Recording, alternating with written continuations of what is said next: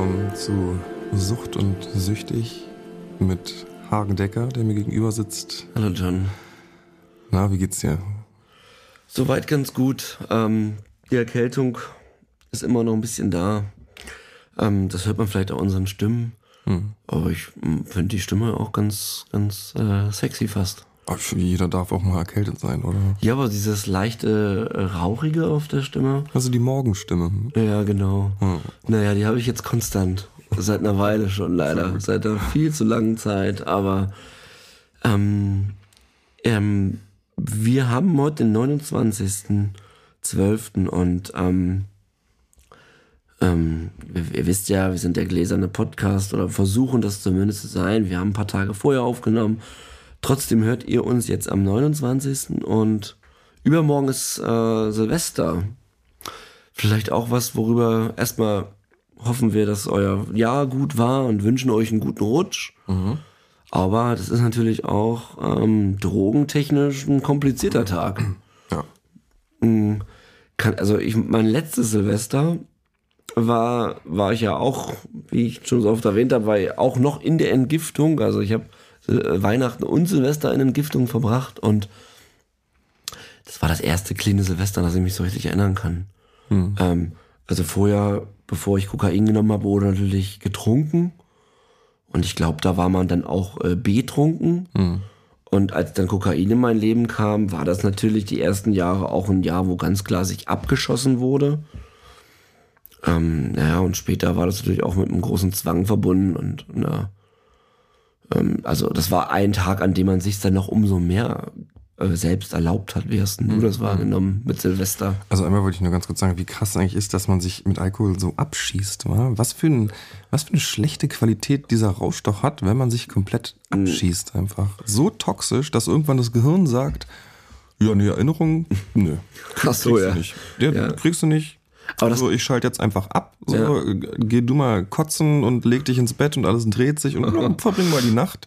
So, und das macht man einfach. Also, warum? Das ist eigentlich echt nicht Wie war das denn bei dir mit dem Filmriss? Das kam bei mir erst im Laufe der Jahre dazu. Also wenn man jetzt wirklich exzessiv getrunken hat, dass man sich an Stunden nicht erinnern konnte. Kennst du das? Also ich hatte das relativ selten. Ähm, ich weiß noch, dass ich es damals teilweise ganz lustig fand im Nachhinein, wenn man so nachtelefoniert, was überhaupt genau passiert ist. Ja, das, das, das hat einen lustigen Aspekt. das hat genau, das hat einen lustigen Aspekt, aber wenn ich, also was ich immer richtig krass schrecklich fand äh, und was ich ja wirklich nicht verstehe, warum man das macht, ist dieses, wenn man noch irgendwie so ein bisschen klarkommt, sich aber ins Bett legt und alles dreht sich und dann macht man den einen Fuß auf den Boden und denkt, ja, ist ein bisschen weniger, aber dann ist es, also, das ist so ein, das ist so ein krass vergifteter Zustand und äh, das war schon häufiger, ne? Also das jetzt nicht jetzt direkt in den Absturz hinein, aber einfach so, dass spätestens beim Hinlegen es einem einfach so richtig scheiße geht. Ähm, und das, das hatte ich häufiger, aber ich war auch nie so krass dem Alkohol verfallen.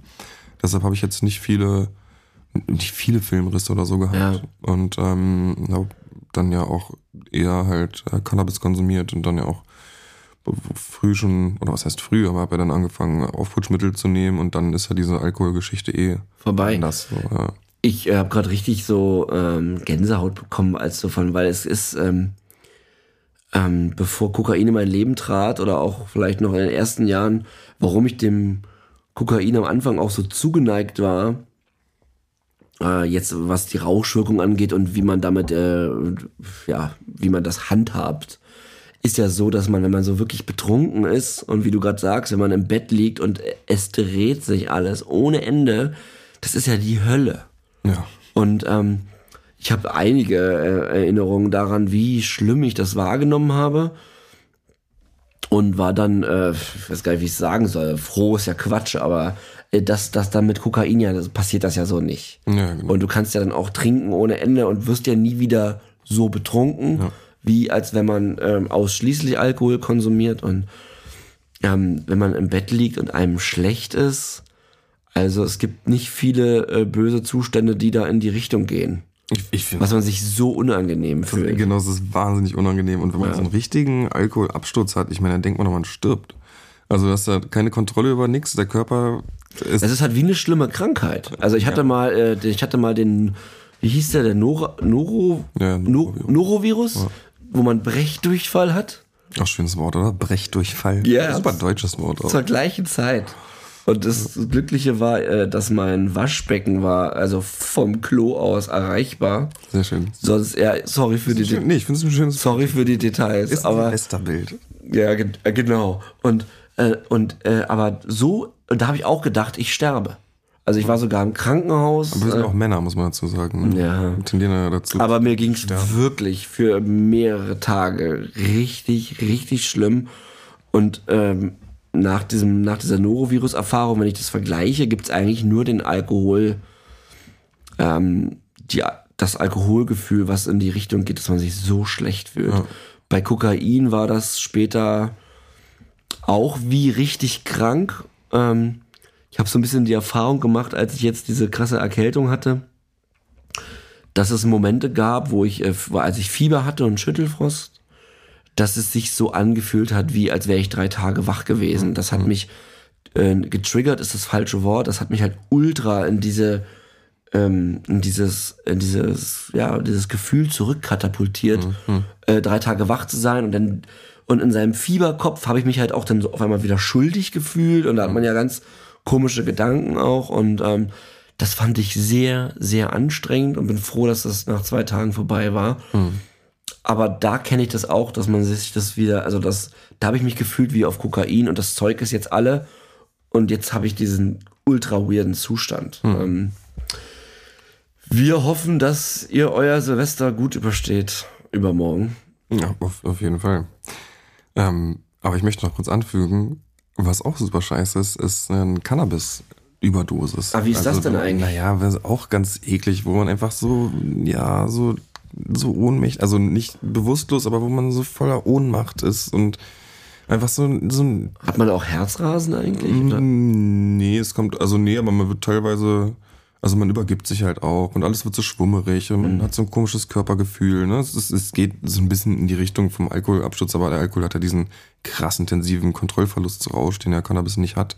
Man nimmt es also ein bisschen bewusster wahr. Ich glaube auch, warum man sich immer wieder auch teilweise so äh, so zugeschüttet hat mit Alkohol, ist, dass man das ja auch alles gar nicht, man bekommt es zwar mit im Moment, ne, aber man ist ja so so im Rausch auch, dass es irgendwie Man ist ja meistens gut drauf nicht. dann. Ja, gut, nicht beim Absturz. Ach so. Ich meine Ich meine das, ne? davor, dass man überhaupt da, dahin Ja, kommt. klar, dass man dann, aber dass man es dann wieder macht, ist ja auch, warum macht man es überhaupt wieder? Also, ne, es ist ja nun mal klar, dass dieses, dieser Absturz scheiße ist. So, Ja, du kennst doch bestimmt den Satz, den man dann sagt, ich trinke nie wieder was. Ja, ja, genau. Und wie lange hält es dann? Das ist Ja, zwei, drei Tage. Ja, das ist schon krass. Also, äh, auch irgendwie wieder ein Zeichen dafür, wie mächtig doch diese Substanzen sind, ne? Weil Mhm. das geht ja wirklich schrecklich. Also, und äh, bei allen anderen Sachen ja äh, auch. Also eine Kokain, was heißt Überdosis, aber wenn man da auch, es gibt auch schon einen Punkt, wo man sich, wo man auch merkt, oh shit, jetzt ist nicht, also wenn das Herz so krass in der Brust. Äh, Genau, das geht.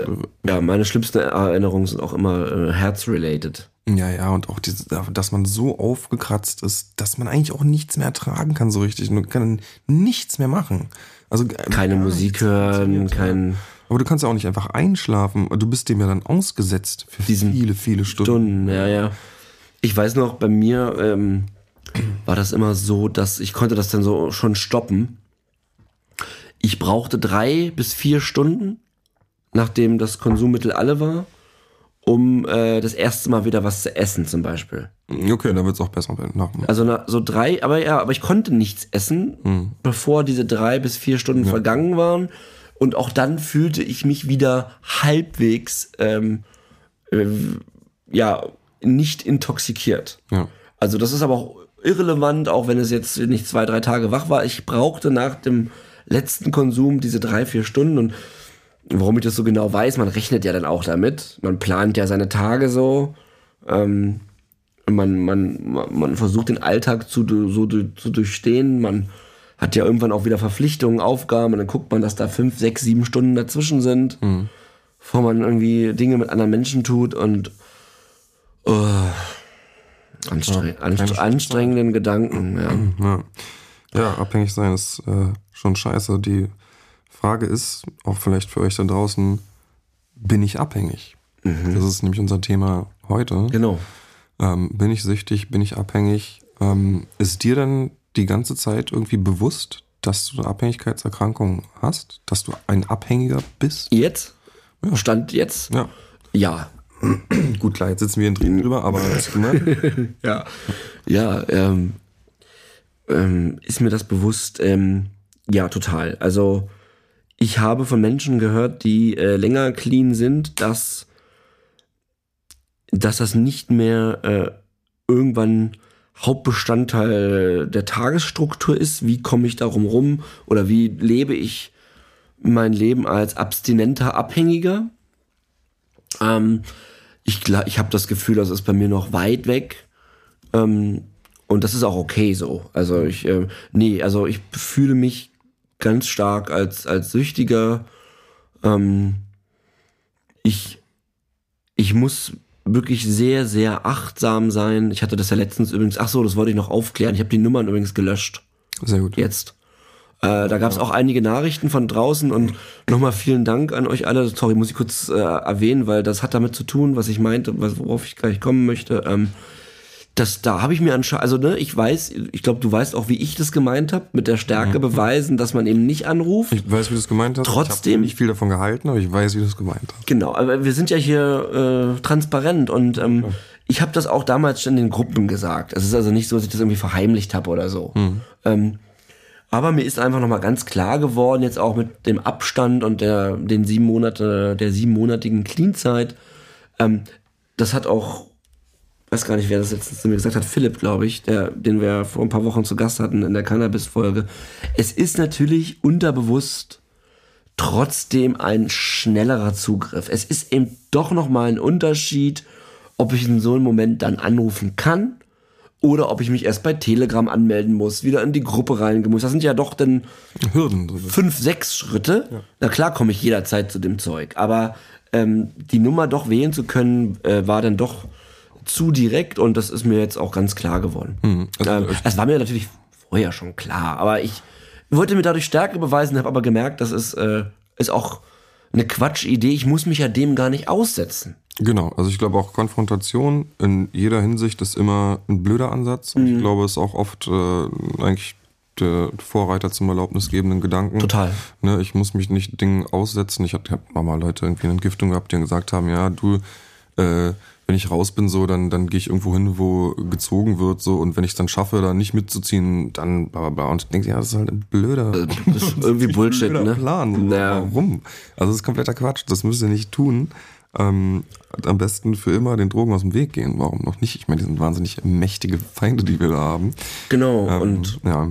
Und ich glaube auch, äh, wie du schon sagst, ähm, jede Hürde, die man äh, sich aufbauen kann, die es schwieriger macht, im Notfall irgendwie an Drogen zu kommen, ist sinnvoll, weil wir ja eben nicht, es reicht ja eben nicht einfach nur Nein zu sagen oder ich will nicht oder was auch immer, sondern es ist halt ein Kampf.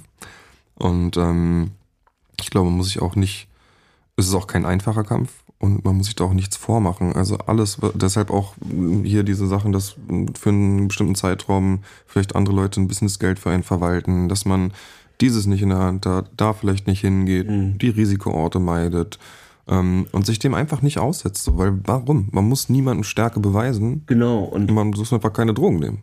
Und alles, was du gerade sagst, äh, das meinte ich halt mit der Achtsamkeit, mit, dass ich, ich muss mir selbst gegenüber so achtsam sein im Alltag, dass mir das eben natürlich jeden Tag völlig klar ist. Ja. Und äh, ich wache auf und weiß, äh, den Tag muss ich heute wieder ähm, bestehen. Wie mache ich das?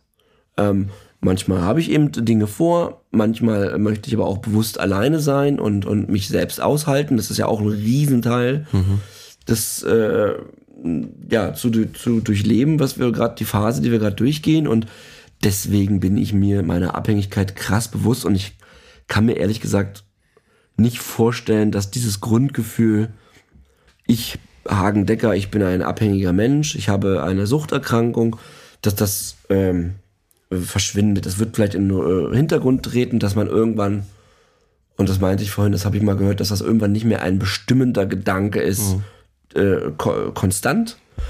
Trotzdem ähm, ist es ja so, dass ähm, ja, dass wir trotzdem auch, äh, auch in, in mehreren Jahren, wenn wir auf einer Veranstaltung sind, das haben wir schon oft wir müssen auch gar nicht immer sagen, das haben wir schon oft besprochen, weil das ist ja ähm, irrelevant. Wir reden ja immer wieder darüber und das ist ja das Ziel, das muss ich mir gerade selber mal sagen. Hm. Ähm, weißt du, wenn man halt eben in ein paar Jahren in eine Partysituation kommt, wo man sich vielleicht gerade unwohl fühlt oder nicht gewachsen, allein schon nur, weil dort getrunken wird und man merkt, ah, irgendwie ist der Vibe, die Stimmung, nicht wegen den Menschen äh, alleine oder wegen Alkohol alleine, sondern ich, das könnte hier gefährlich werden. Die muss man sich immer bewusst sein.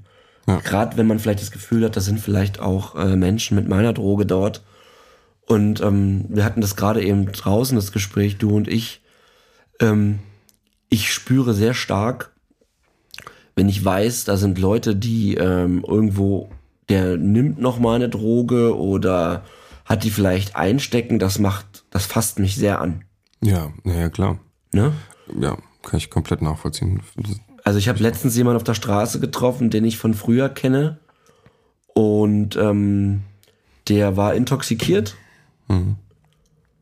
Und hat mir auch erzählt, dass er sich gerade was geholt hat. So, dem war nicht ganz klar, was mit mir ist. Wir haben uns lange nicht gesehen, so, ne? also kein Vorwurf und auch generell kein Vorwurf. Aber und ich habe gemerkt, ich muss hier sofort weg.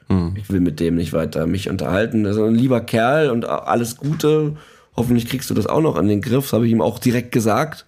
Du, ich komme gerade aus der Klinik. Ich habe mich von dem komplett verabschiedet und ich kann jetzt nicht weiter mit dir sprechen, Sehr gut. weil ich, ähm, du hast gerade was einstecken. Kein Teufel in der Tasche. Der und äh, der steht mir gegenüber und das ist mir zum ersten Mal passiert, dass ich in so einer Situation war und habe sofort gemerkt, ey, weil du weißt ja genau, was der eigentliche Instinkt ist. Lass mal eine ballern. Ja. Sorry, wenn ich es jetzt ausspreche, aber das war ja früher, wenn man mit Leuten äh, noch kommunikativ zusammen war, dann war das ja so ritualisiert und den ganzen, den ganzen Scheiß. Ähm, ich habe gemerkt, wie ein Teil von mir, der Onkel, äh, gesagt hat, ja, aber jetzt können wir doch noch mal kurz mit dem um die Ecke gehen. Und ich so, okay, tschüss, ich muss los. Ja, sehr gut. Danke, ja. Aber was ich nur sagen wollte, da merke ich das eben auch, äh, sobald das in der Nähe ist. Wie, kennst du das Gefühl oder, oder kannst du dir das vorstellen, wenn es jetzt äh, im Raum wäre, die Ja. Substanz irgendwie? Also es wäre super schwierig, auf jeden Fall. Es triggert einfach an ganz vielen verschiedenen Punkten und äh, ja, es ist, sorgt halt krass für, würde halt krass für Unruhe sorgen. Ja, also, Unruhe ist ein gutes Wort. Ja, also wie gesagt, wenn der ja mit dem den Teufel in der Tasche dabei hat oder der ist hier im Raum, so ist sofort ein ungutes Gefühl. Und ähm, das, ähm, ja, also genau, dann immer sofort Situation verlassen. Situation verlassen übrigens äh, fast schon ein kleiner, fast schon Magic. So äh, kann ist ein super einfacher Skill, super einfach anzuwenden. Es funktioniert. geht, aber ist auch völlig angebracht in so einer Situation, Stimmt. einfach zu sagen, ey, sorry, ich gehe jetzt, so, ich, das geht halt nicht für mich. Fertig. genau. Das sollte halt auch, nicht und wenn dann jemand blöd nachfragt, dann sagt man ja, also dann kann man sich sehr gut erklären als Abhängiger, nämlich äh, Abhängigkeit versteht zum Glück mittlerweile jeder. Es ist auch nicht mehr problematisch äh, oder man wird nicht doof angeguckt, wenn man zum Beispiel sagt, ja, ich trinke nicht, danke. Es gibt ja immer die große Sorge von Leuten, oh Gott, wie kommt es an, wenn ich nicht mehr trinke, aber äh, ich habe schon häufig äh, beim, irgendwie beim Anstoßen so Alkohol abgelehnt. Und es wurde noch nie großartig nachgefragt. Das ist eher so, dass ich es aus meiner Erfahrung so kenne, auch von anderen gehört habe, dass Leute das eigentlich ganz cool finden. Mittlerweile. Ich war ja bei Wetten das. Und ähm, wir sind danach in, in die Hotelbar gegangen. Übrigens, das war ganz toll für mich. Es war eine, ein Kindheitstraum, der in Erfüllung ging. Ähm, ich bin da total, ähm, total melancholisch, romantisch, wenn ich an diese Sendung denke. Und ähm, zum Glück kam das zustande, dass ich dorthin gehen durfte und ähm, Tommy live zu sehen und die Wetten und das Studio. Das ist ein Riesenstudio. Ähm, das war ganz, ein ganz toller Abend. Und jedenfalls sind wir dann in, in die äh, Hotelbar. Und äh, weil da eben diese Show war in, in Friedrichshafen, war die ganze Stadt voll mit äh, Leuten und die Hotels waren natürlich voll und äh, die haben da, da war eine Party in der Bar und wir setzen uns hin und, und kriegen äh, aufs Haus zwei Longdrinks. So und ja, hier für euch und ha, wetten das und bla bla bla. Und ich so, äh, ähm, also das war super weird, weil es stand äh, ich, äh, vor mir. Wurde gar nicht gefragt. Ich wurde gar nicht gefragt, genau. Es war auch aufs, aufs Haus. Und das Weirde war dann, ich habe dann ganz schnell gesagt, du, wir- wir trinken nicht. Und da muss ich dir recht geben, das war völlig okay für den Barkeeper. Und die Erfahrung habe ich auch schon mehrmals gemacht, dass das zum Glück überhaupt nicht mehr äh, jetzt von, außer vielleicht, außer vielleicht von, ja, äh, ich wollte gerade Idiot sagen, aber kann ich, also meine ich jetzt nicht persönlich, aber wenn man jetzt heute noch einen blöden Spruch kriegt, weil man sagt, man trinkt nichts mehr, ist es doch bescheuert. So. Mit den Leuten müsste man eh nicht trinken. Genau, so und äh, oder mich, sich mit denen abgeben so. Das ist wie mit dem Nagellack. Weißt du, wenn du äh, äh, ich habe jetzt seit ein paar Wochen Nagellack und wenn Leute mich darauf blöd ansprechen, dann dann dann- also so selektiere ich ja schon. Also wenn das für dich ein Problem ist, dass ich Nagellack trage, dann brauchen wir ja sowieso nicht weiterreden. Ja. Also so und so war das okay mit dem Alkohol, aber das, das Einzige, was ein Problem war, er konnte das nicht äh, bongen irgendwie in seiner Rech in seiner Quittung und dann äh, musste erst äh, der, der, der, der, der Chef kommen, weil ich meinte so, ihr wolltet uns ein Freigetränk geben, richtig fetten Longdrink. Ich trinke nicht. So, ich hätte gerne einen alkoholfreien Longdrink und dafür wollte mir jetzt aber Geld abziehen. Krass. Aber Weißt du, also das war gar nicht böse gemeint, sondern ich war halt der Erste an dem Abend, der gerne das eintauschen wollte in den alkoholfreien Long Drink. Und es ging dann natürlich aber, aber es war, das war dann erstmal ein Gespräch. Das war irgendwie, das war komisch. ja, das glaube ich. War so, hä? ähm, aber ich muss sagen, ich habe dann äh, äh, zwei Stunden haben wir dann noch gesessen und ich habe drei, vier alkoholfreie äh, Longdrinks, die der Barkeeper auch ganz wirklich ähm, richtig Drinks gemacht aus Millionen Säften und Früchten und, und es war der Hammer. Ja, klar. Also ich war richtig Fan davon, weil es hat auch eben nicht geschmeckt wie irgendein Saft, sondern es war ein Drink. Auch in dem dazugehörigen Glas und so. Ich wollte das nur kurz erzählen, weil ich das eine super schöne Erfahrung fand. Ähm, der Zucker hat ja auch ein bisschen geknallt. der, der Fruchtzucker. Aber nee, das war sehr lecker und ich hatte trotzdem einen schönen Abend in diesem Setting dann, auch obwohl die anderen alle getrunken haben. Lecker ist es ja eh. Ich meine, man versucht ja auch durch Cocktails irgendwo den, Alkoholgeschmack größtenteils wegzukriegen durch köstliche Säfte und was weiß ich. Das es stimmt. Doch Cocktails, die hart Aber Alkohol schmeckt ja nicht. Nee, nee, genau. Das finde ich auch mal, ne? Also wenn du irgendjemand, der noch nie Alkohol getrunken hat, erstmal irgendwie ein alkoholisches Getränk gibst, so, der würde es definitiv nicht trinken. Muss sich erstmal dran gewöhnen. Das ist halt Gift. Ja. Ja. Naja. So, also. Bin ich abhängig? Für ich und Hagen wissen, wir wissen beide, dass wir abhängig sind. Ähm, Hat sich rausgestellt. hat sich rausgestellt. Aber vielleicht, ähm, ja, habt ihr noch nie darüber nachgedacht oder ähm, wollt einfach mal schauen, äh, ja, wie es wie es da so steht. Und es gibt da was ganz Interessantes. Und zwar gibt's von der WHO, die, ähm, äh, genau, die bringt den äh, ICD äh, raus. Das ist der International Statistical Classification of Diseases and Related Health Problems. So heißt ähm, diese, diese, diese Schrift. Ähm, und das ist die zehnte Überarbeitung. Das ist schon was Älteres. Und da gibt es sechs Punkte, die formuliert sind. Und wenn drei davon zutreffen über den Zeitraum von einem Jahr, dann würde man eine Abhängigkeit äh, diagnostizieren. Ähm, ich werde jetzt erstmal die Punkte in so einer ganz kurzen Form vorstellen. Wie gesagt, es sind sechs Punkte.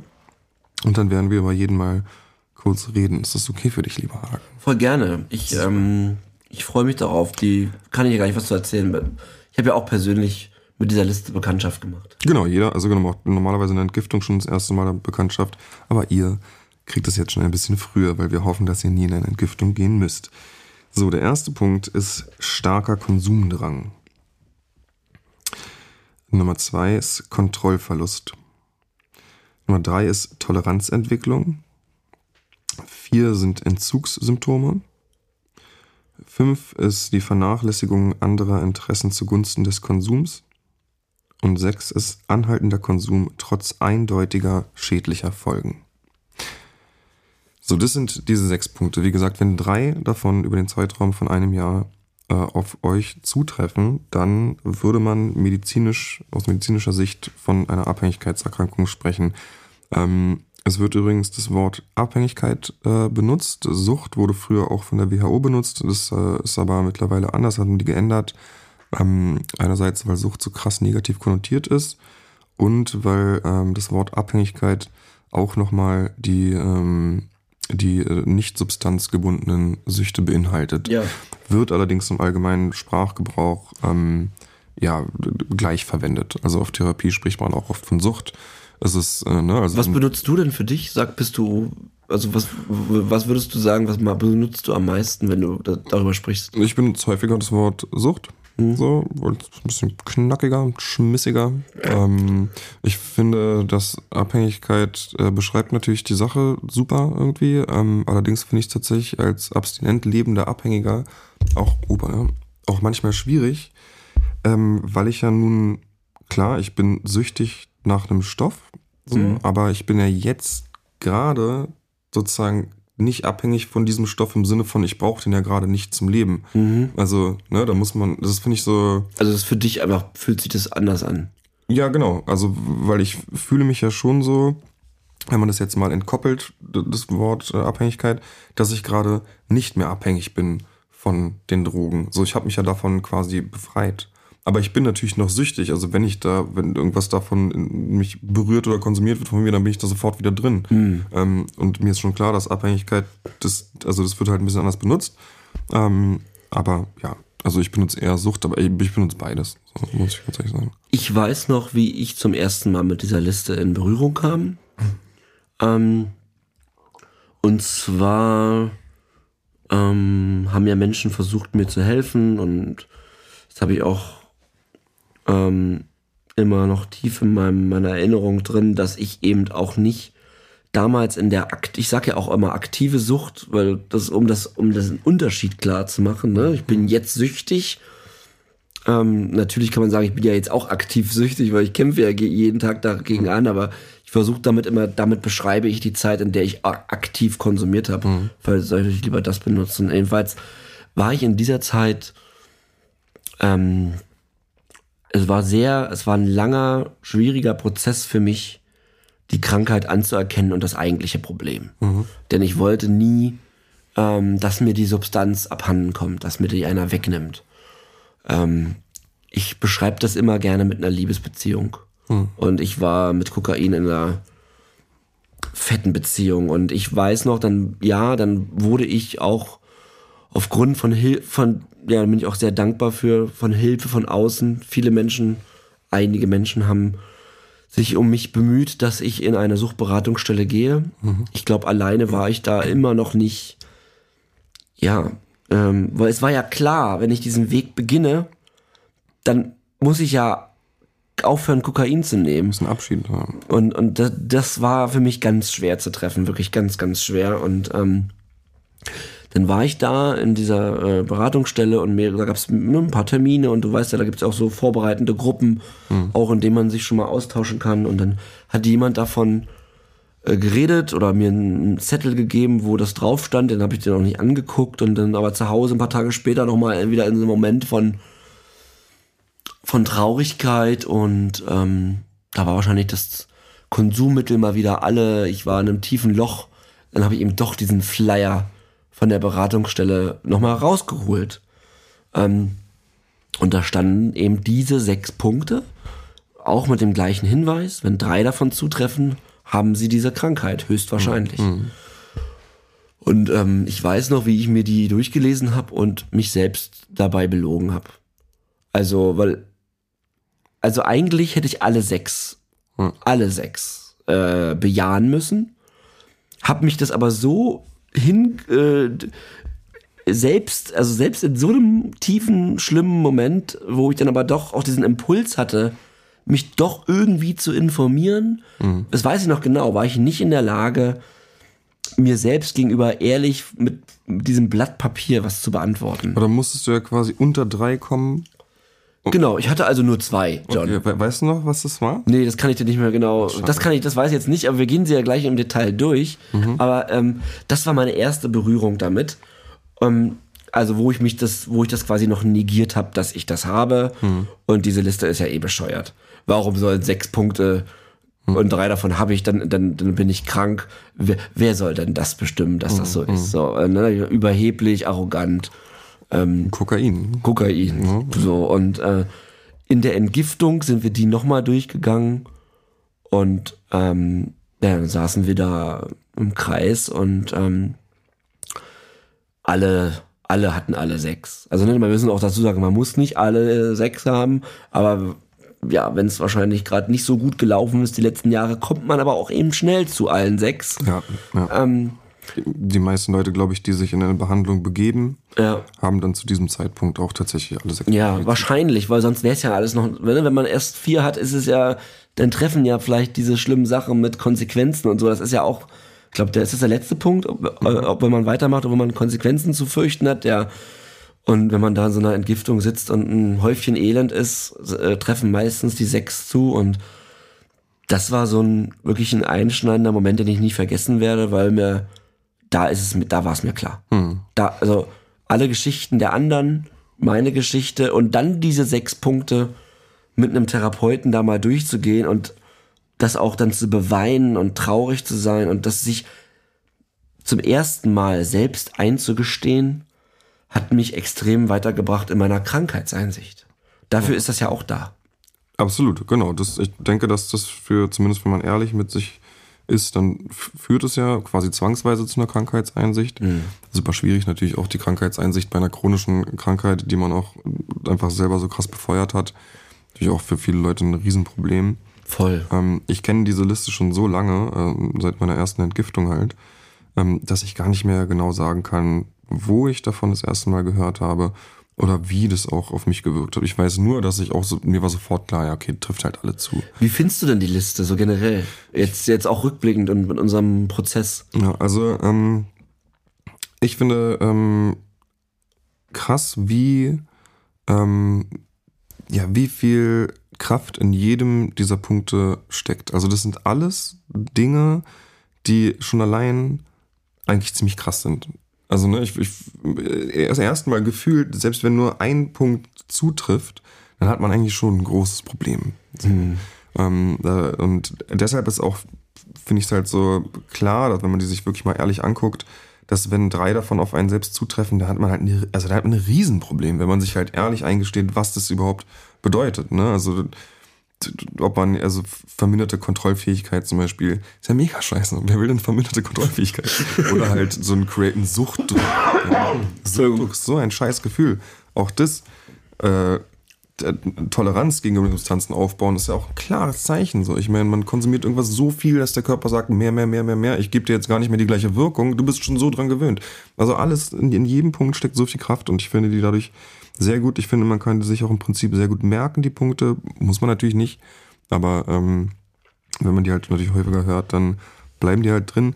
Und ich finde es auch einfach total interessant. Also ich kann mich schon dran erinnern, dass ich relativ schnell mir diese Punkte versucht habe zu merken oder immer interessant fand, dass es das gibt, diese Liste, Ja. weil das einfach so, ja, man kriegt halt so richtig was an die Hand, so wo du halt über dich selbst, also da, kann, da kannst du dich nicht mehr belügen.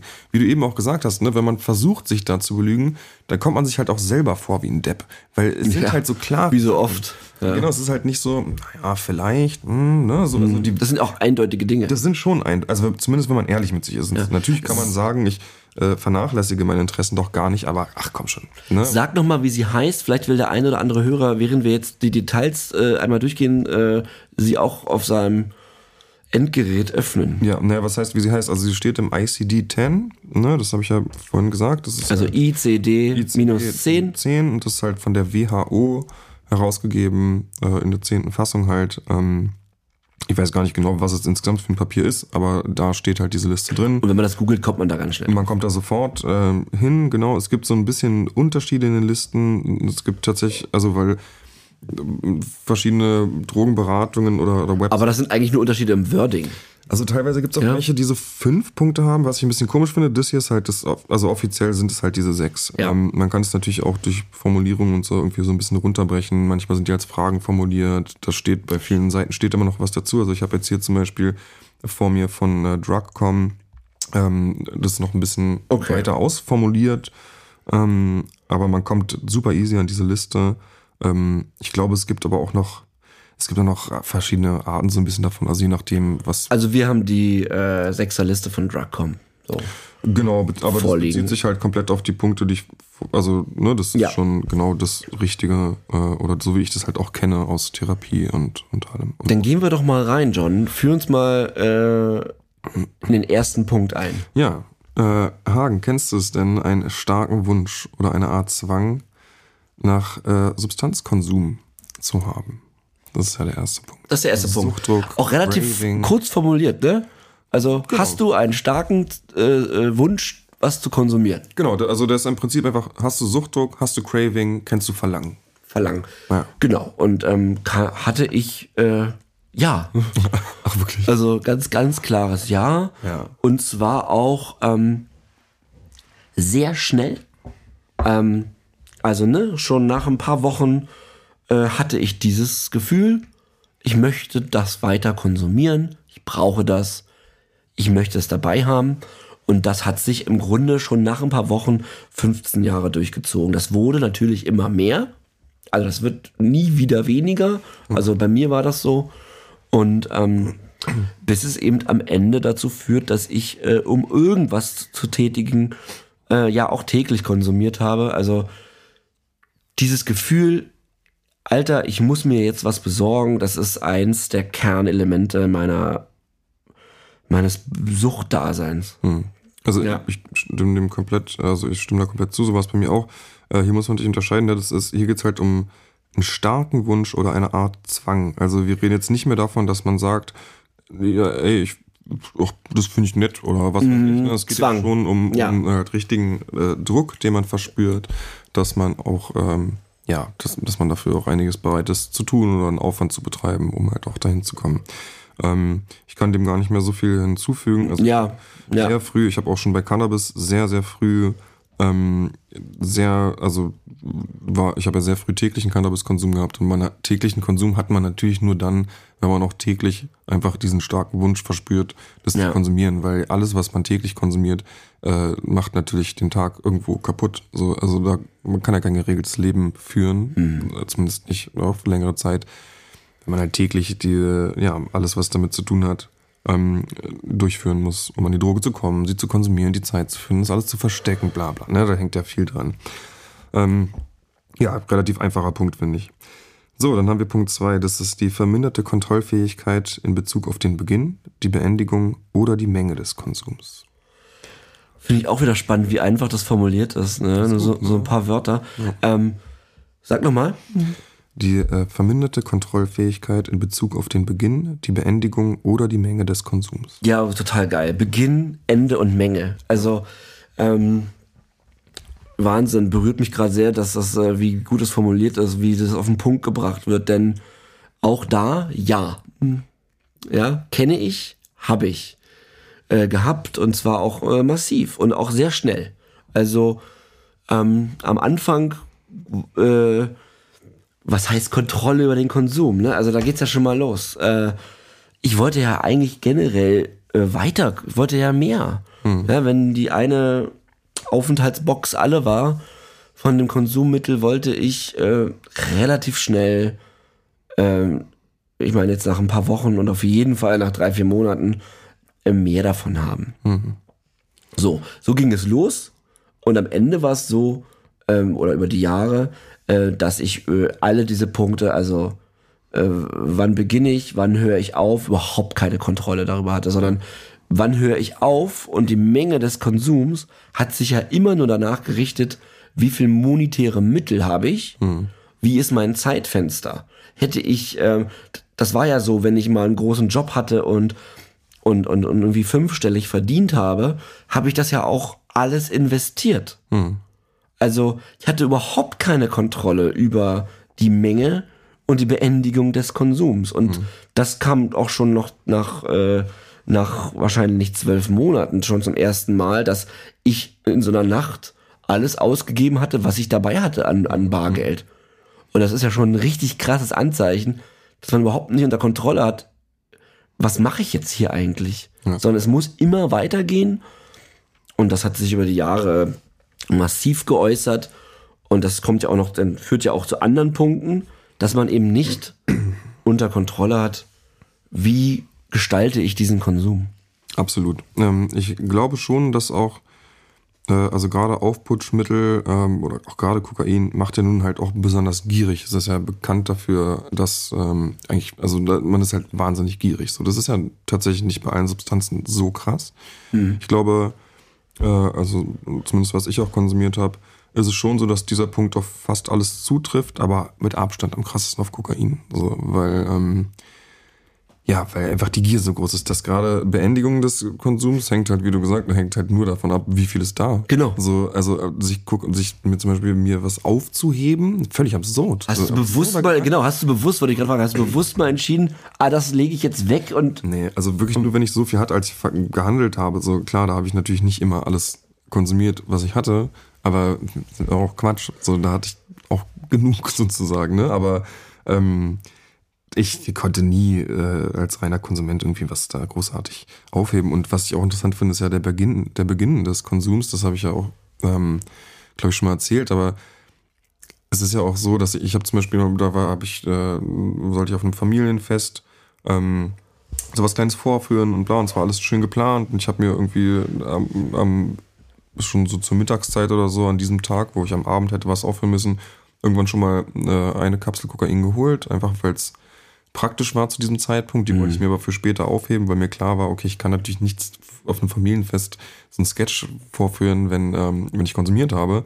Aber es hat ja null geklappt. Also ich hatte das und habe natürlich konsumiert. Und erstmal halt nur ein ganz kleines bisschen und dachte, na, das kriegst du da. Und dann, sobald natürlich auch schon mal dann was drin ist. was ist das eigentlich für Bullshit? Ein kleines bisschen. Völlig Bescheid. Ja. Ja. aber ähm, von daher äh, hatte ich das gar nicht im Griff und Menge halt natürlich auch sowieso nicht. Ähm, ja, also, Gutes Beispiel mit diesem, weil ich habe ja auch gerade viel über äh, Dauer und Ende geredet, aber was du gerade meinst mit, äh, mit dem Beginn des Konsums, dass man das auch nicht unter Kontrolle hatte, weil ich kenne das genauso. Ich habe mir die ersten Jahre, ähm, weil das mit den Lieferketten noch nicht so äh, einfach war wie heute, leider, ähm, auch was mal auf Vor- Vorrat geholt für morgen oder so. Also die eigentliche Party war morgen. Ähm, aber ich konnte nie und auch nicht einmal dann das nicht dann konsumieren, wo ich es mir eigentlich für morgen gekauft hatte. Selbst schon in den ersten Wochen konnte ich es dann trotzdem nicht, ähm, nicht tun. Ja.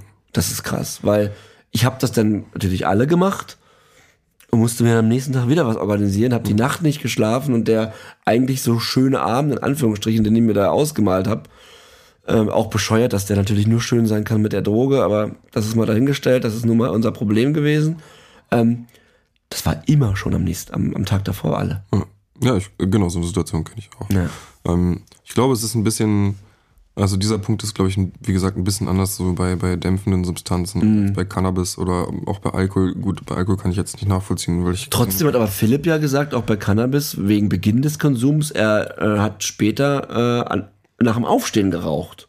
Ja, ja. Und das ist ja auch ein Anzeichen für, ich habe den Beginn des Konsums an einem gewissen Tag gar nicht unter Kontrolle, wenn es, wenn es das Erste ist, was ich mache. Vollkommen, also das auf jeden Fall. Aber was zum Beispiel ich schon gemacht habe, ist, dass ich mir Cannabis auch äh, besorgt habe und dann erst drei, vier Stunden später Okay. konsumiert habe. Ja. Einfach bei Kokain undenkbar für mich. Undenkbar, ja. Aber ähm, ja, aber das ist ja auch, spielt ja im Prinzip keine, keine Rolle. Ne? Das ist äh, sowieso, das, das ist ja auch individuell, aber grundsätzlich kann ich dem Punkt auch nur vollkommen zustimmen. Also sind wir beide bis jetzt bei 1 und 2 mit Ja. ja, wo man mal gucken, was da bei uns rauskommt, oder? Ich bin schon gespannt. So, Punkt drei sind, ähm, also hier steht, hier geht es um körperliche Entzugssyndrome. Ähm, ich weiß nicht ganz, warum nicht auch psychische Entzugssyndrome da ähm, mit Gehören eigentlich mit dazu, aber lies doch kurz vor. Also hier steht ein körperliches Entzugssyndrom bei Beendigung oder Reduktion des Konsums. Nachgewiesen durch substanzspezifische Entzugssymptome oder durch die Aufnahme der gleichen oder nahe verwandter Substanzen, um Entzugssymptome zu vermindern oder zu vermeiden. Ja, man sagt ja immer, dass unsere Droge nicht körperlich abhängig macht, aber ich finde, John, ähm, dass wenn du mittendrin steckst in so einem jahrelangen Konsum, da, dann hat, dann, ich konnte den, ich kann den Punkt auch be, mit Ja beantworten.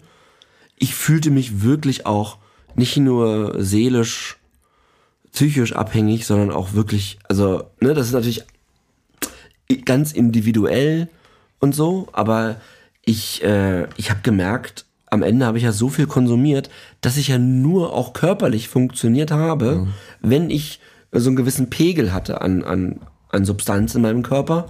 Und wenn dem nicht so war, hatte ich auch Schüttelfrost. Äh, mir ging's ganz, ganz schlecht. Und das k- kann, glaube ich, schon unter den Punkt eingeordnet werden, dass man nicht funktioniert und ein, also ich weiß gar nicht, wie ich es im Detail beschreiben soll. Mein, mein körperliches Grundgefühl war, wenn die Substanz alle war, nicht nur in meinem Kopf, es war komplett die Hölle. Mhm. Es war wie, ja, wie jetzt mit so einer schweren Grippe. Ich, mir ging es richtig, richtig schlecht. Mhm. Und da steht, sorry, wenn ich dich, äh, da steht ja auch am Ende, ähm, dass ähm, wenn du wieder was nimmst, dass es dann weggeht. Ja, ja. Und da so war das ja. Ja. Es war dann weg. Klar, ich, die Frage ist halt immer natürlich, wie, inwiefern lösen ähm, psychische Entzugssyndrome natürlich auch was eine körperliche Reaktion Klar, aus. hängt das ja auch zusammen. Das wird sehr individuell sein. Mhm. Ähm, ich bin ja nun auch körperlich abhängig von äh, Pregabalin ähm, und kenne daher auch den körperlichen Entzug, der echt beschissen ist ja, und der nochmal was anderes irgendwie ist. Mhm. Aber ich würde auch immer ähm, sagen, dass man, also ich, ich weiß nicht, warum die da unterscheiden. Ich meine, psychische Entzugssyndrome hast du ja auch nur bei einer Abhängigkeit. Wenn du nicht abhängig bist, hast du ja keinen Entzug.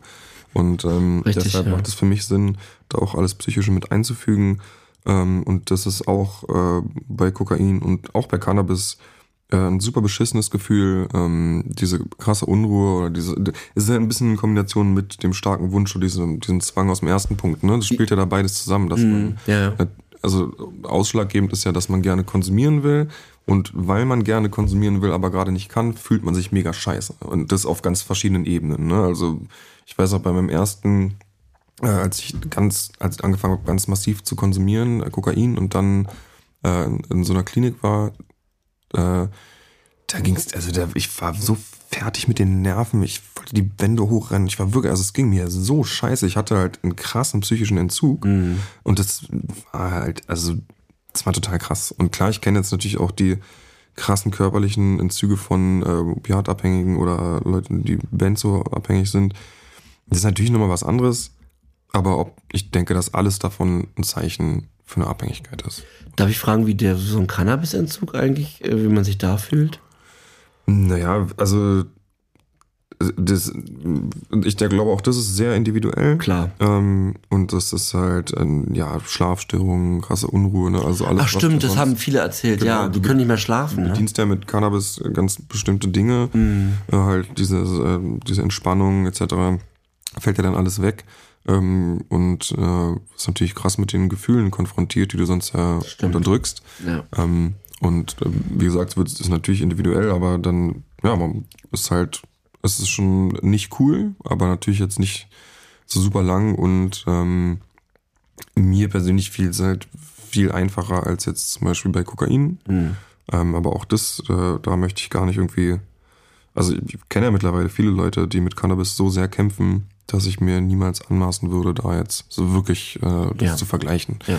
Ähm, ich hatte das Glück, dass ich Cannabis äh, auch jetzt, also schon vor meiner Therapie, deutlich weniger konsumiert habe irgendwann. So, also ich glaube, ich bin da, weiß nicht, habe einfach so ein bisschen aufgehört, das so krass zu konsumieren. Deshalb habe ich das jetzt nie so wahrgenommen, aber ich habe ja auch immer äh, krassen Mischkonsum gehabt.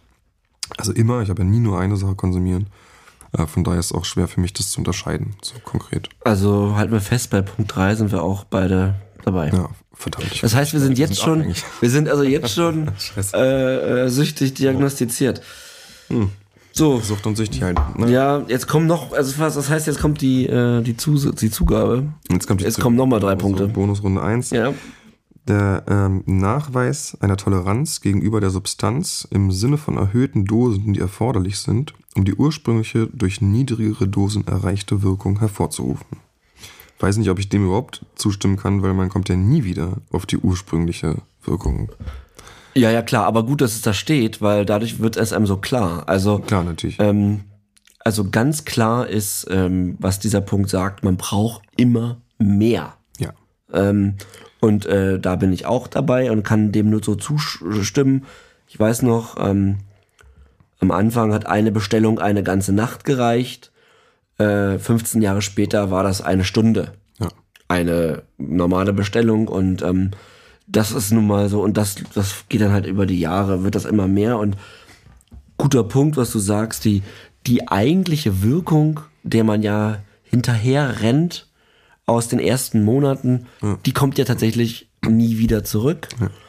Ähm, was der Grund dafür ist, dass man immer mehr konsumiert. das ist ja quasi eine, ein, ein Rennen, was du nie gewinnen kannst. Ja.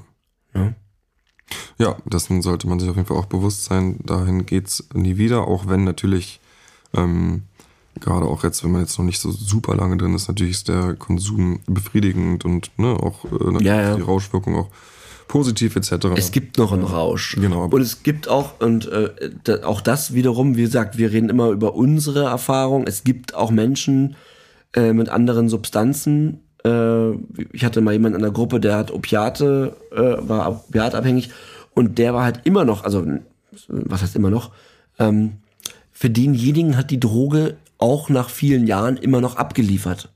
ja, gut. Und zwar noch so wie am ersten Tag. Das ist ja was, was ich nicht unterschreiben könnte. ja, aber am ersten Tag halte ich für fragwürdig, weil was völlig Neues, aber okay, ich verstehe, was du meinst. Prinzipiell meinte er, er bekommt, anders formuliert, er bekommt immer noch das, was er sich erwartet Ja. davon der Substanz, was es noch schwieriger für ihn macht, äh, davon loszulassen. Was es bei mir über die Jahre eben, gerade dann im Therapieprozess, äh, habe ich das Gefühl, manchmal einfacher macht, weil ich ja die letzten acht Jahre gemerkt habe, da, da ist ja nicht mehr das, was.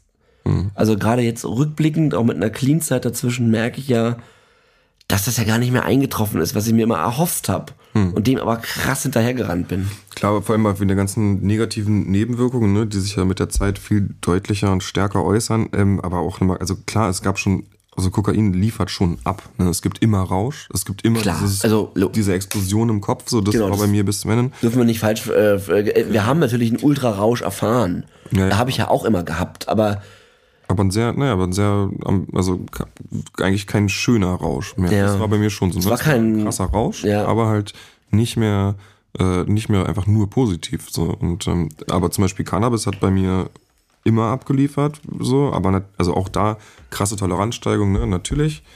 Ähm, aber das, äh, natürlich liefern die Drogen irgendwo ab. folgen die, nee, aber genau, ja, das tun sie und äh, da, gut, dass du das nochmal eindeutig gesagt hast. Es ist ja nicht so, dass wir jetzt falsch verstanden werden, dass wir am Ende nichts mehr gespürt haben. Wir, natürlich hat das einen mega Rausch gehabt, aber ich muss dazu sagen, dass die, äh, die Nebenwirkungen ähm, krass zugenommen haben. Also da wollen wir auch demnächst noch eine extra Folge machen und zwar zum Thema Paranoia.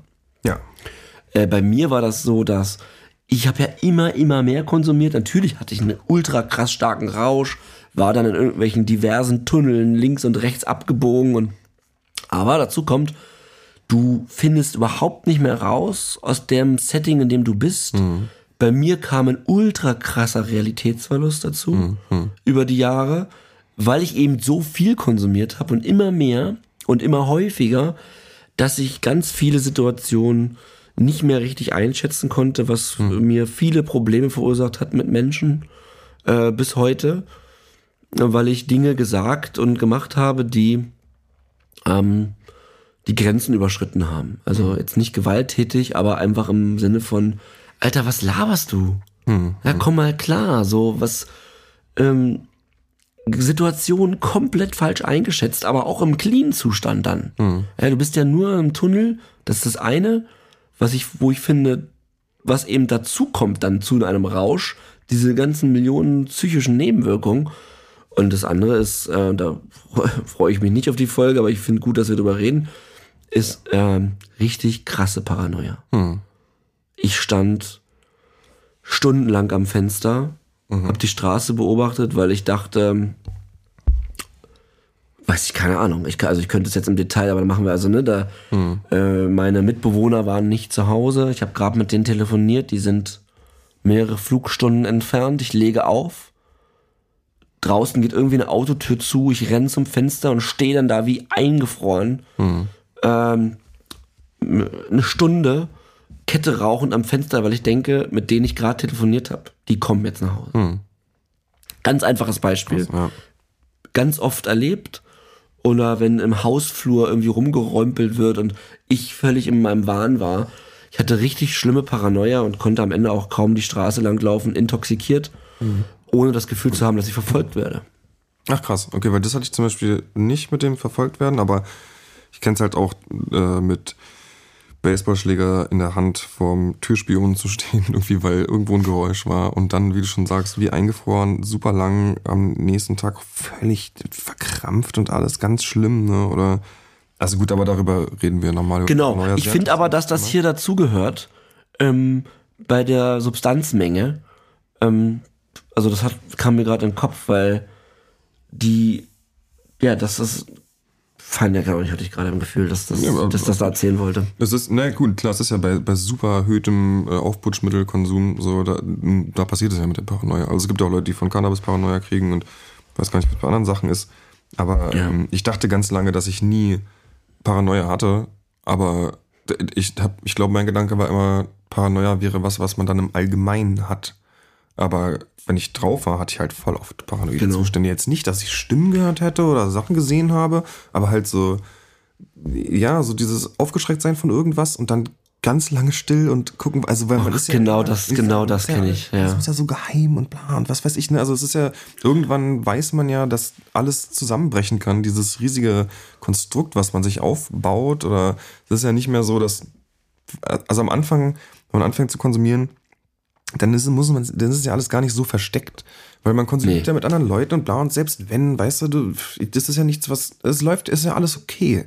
Ich konsumiere halt jetzt mal und, und da hat man ja gar keine Angst. Mhm. So, aber irgendwann, wenn man halt denkt, weiß ich nicht, der und der kommt jetzt um die Ecke oder die Polizei oder weil man so viele Jahre schon so viel Scheiße gebaut hat. Naja.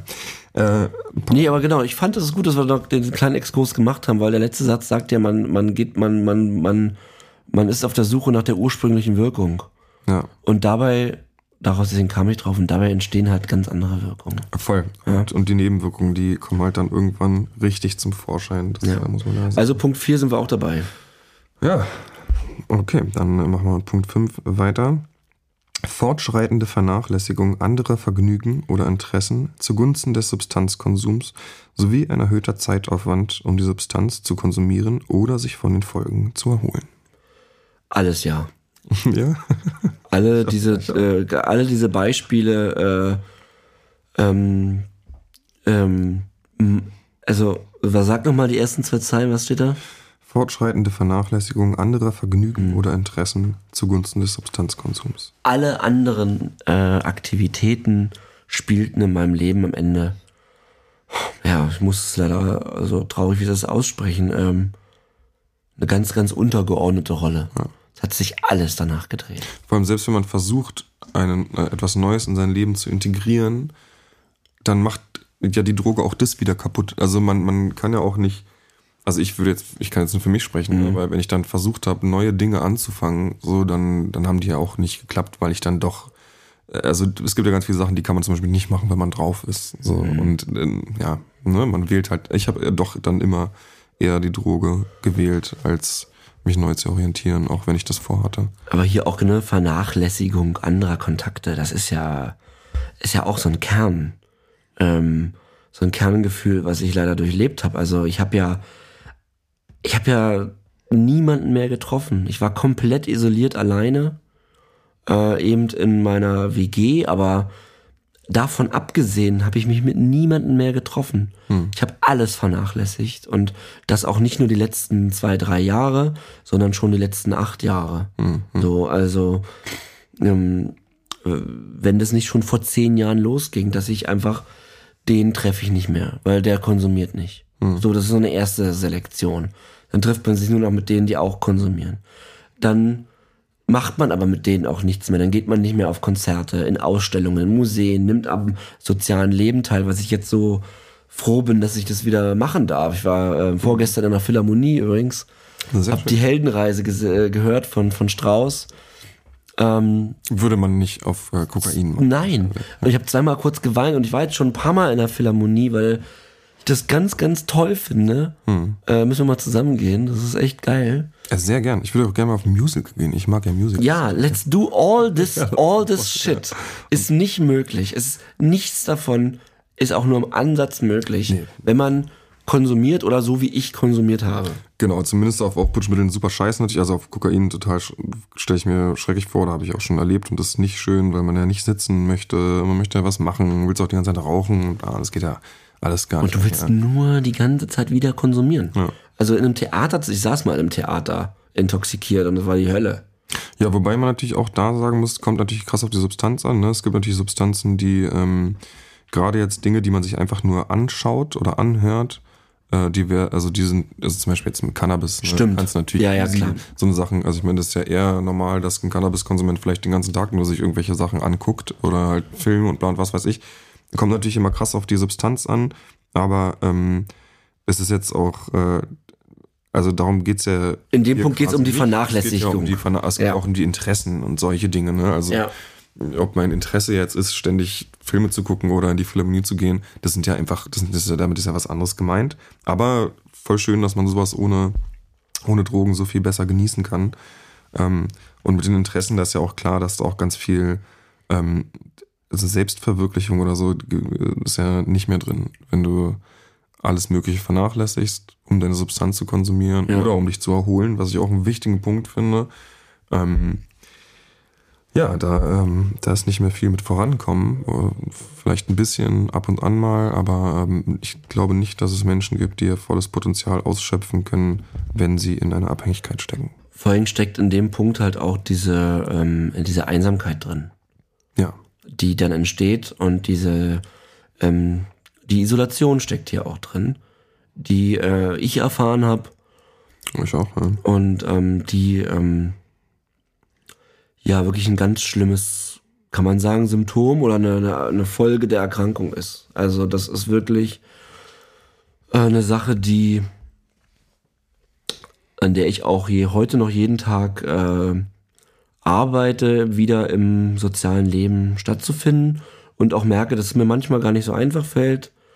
Mm, Wie gesagt, manchmal möchte ich auch nach zwei, drei Stunden aus Situationen wieder raus, weil ich, ähm, weil ich so viele Jahre nicht gemacht habe und ähm, dann auch überfordert bin manchmal. Ja, völlig okay. Ja, ja, ja. Aber man, daran merkt man ja, wie, wie isoliert und wie alleine man ähm, in seinem ganz eigenen, und das ist wirklich so, in seinem eigenen Kosmos gelebt hat. Auch eben mit diesem wirren Gedanken aus dem Realitätsverlust kommend überhaupt nicht man selber war. Und das, äh, das ist immer heftig. Hm. Ich finde auch noch ganz interessant ähm, die Formulierung hier, dass man andere Vergnügungen vernachlässigt, weil man startet ja mit dem Konsum der Substanz mit dem Ziel der Vergnügung. Stimmt. Ähm, und äh, es ist ja nun ein künstliches Vergnügen, was man sich da gibt. Ne? Man gibt sich völlig künstlich irgendwelche Gefühle, die eigentlich gar nicht da sind, ähm, die natürlich am Anfang auch Spaß machen. Aber im Endeffekt zahlt man eigentlich dafür mit allen anderen Vergnügungen. So, die man dann eben entweder ohne Droge gar nicht mehr so richtig, dem man gar nicht mehr nachgehen kann, oder was man einfach sein lässt. Ja, und wenn man auch das ja nicht mehr, ähm, nicht mehr spürt. Ja. das normale Vergnügen. Also ich habe dabei, wie gesagt, äh, in der Philharmonie vorgestern wirklich einmal, das war eine, die Heldenreise ist ein sehr kurzes Stück, das geht so ein bisschen über eine Stunde.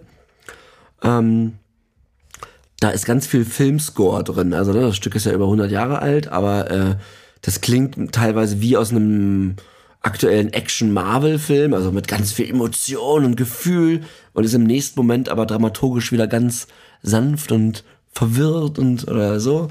Ähm, und diese, weil wir auch eingangs gesprochen hatten über Musik, ne, zum Beispiel diese ganzen äh, Impulse, bis bin ich ja, war ich überhaupt nicht mehr fähig aufzunehmen. Also jegliche Reize von außen, die auch im normalen Leben ähm, Glück verursachen können oder Glück zur Folge haben, äh, sind für mich wie ein kalter Stein gewesen. Ja, klar. Empathie oder Liebe für Dinge äh, ist ja dann nicht mehr großartig, ne? Ja. Echt traurig, ja.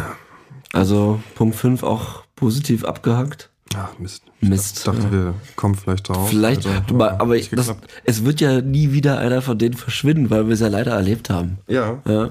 Die Frage ist, wenn wir das jetzt in einem Jahr machen und in diesem Jahr jetzt vielleicht gar nicht alle Punkte hatten, sind wir dann nicht mehr abhängig? Ich glaube, dass es so nicht funktioniert. Jetzt nicht, Ja, nee, scheiße.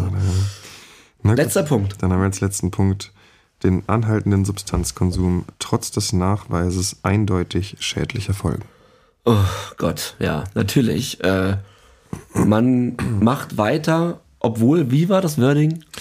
Anhaltender Substanzkonsum trotz des Nachweises eindeutig schädlicher Folgen. Genau. Und schädliche Folgen heißt in dem Fall ja, äh, das ist ja allgemein gefasst, also schädliche Folgen für mich, schädliche Folgen für andere, finanziell, materiell, das ist ja alles drin in diesem Punkt. Ja.